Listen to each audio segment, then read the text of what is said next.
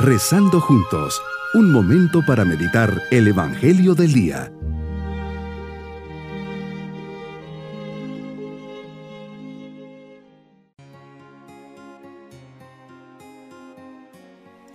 Hoy domingo de la vigésima novena semana del tiempo ordinario, día que festejamos la resurrección del Señor, les dirijo mi saludo y bendición al comenzar esta meditación. Meditemos en el Evangelio de San Mateo capítulo 22 versículos 15 al 21. Hipócritas, gritas Jesús a los fariseos que vienen a tentarte. No hay nada que te desagrade tanto como la falsedad, la doblez, la insinceridad. Incluso humanamente la hipocresía es la negación misma del cristianismo.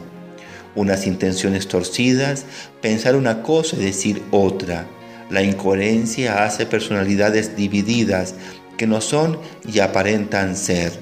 Los fariseos te enviaron unos discípulos y te dijeron, Maestro, sabemos que eres sincero y que enseñas el camino de Dios conforme a la verdad, sin que te importe nadie, porque no miras lo que la gente sea. Dinos pues qué opinas. ¿Es lícito pagar impuesto al César o no? Comprendiendo su mala voluntad, les dices, hipócritas, ¿por qué me tentáis?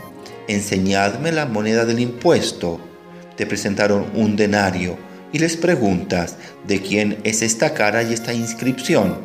Y te respondieron, del César.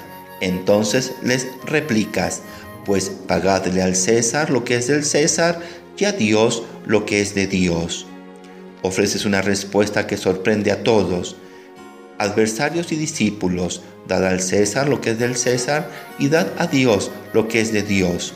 Con estas palabras no solo confundes a tus adversarios, sino que nos enseñas aquello que debemos ofrecer a Dios.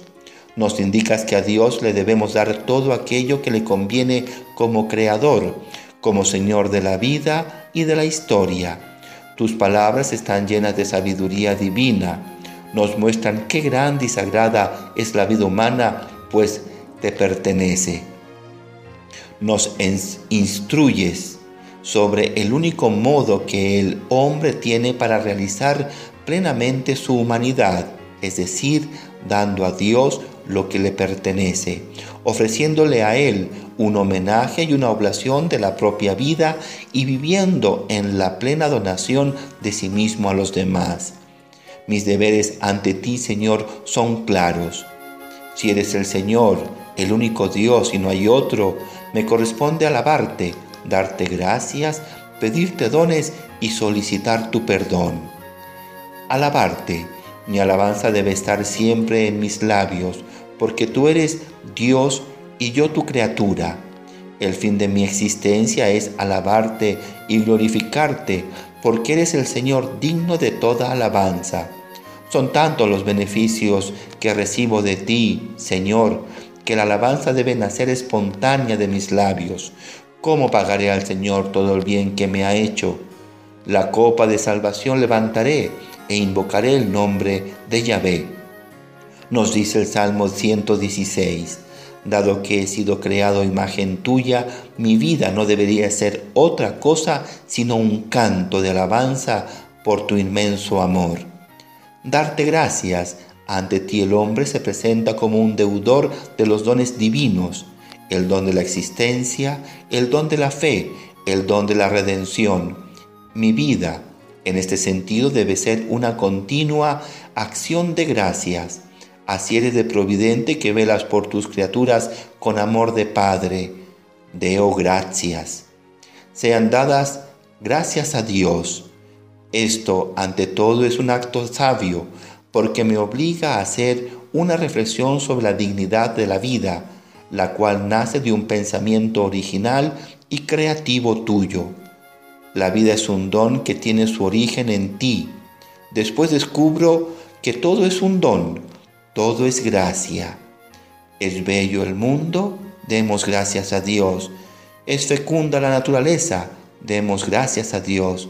Nuestra misma existencia es un milagro, demos gracias a Dios, nos ha dicho el, Papa Pío VI en 1974. Pedirte dones Mi vida inmersa en la historia está siempre necesitada de tu auxilio y de la protección divina. Mi oración se eleva como incienso para suplicarte las gracias necesarias para continuar en el camino. Solo con tu ayuda y apoyo poder cumplir cabalmente mis tareas. En realidad, al pedir dones, lo que hago es ampliar mi capacidad de deseo porque sabes muy bien lo que necesito y estás dispuesto a concedérmelo. Solicitar tu perdón.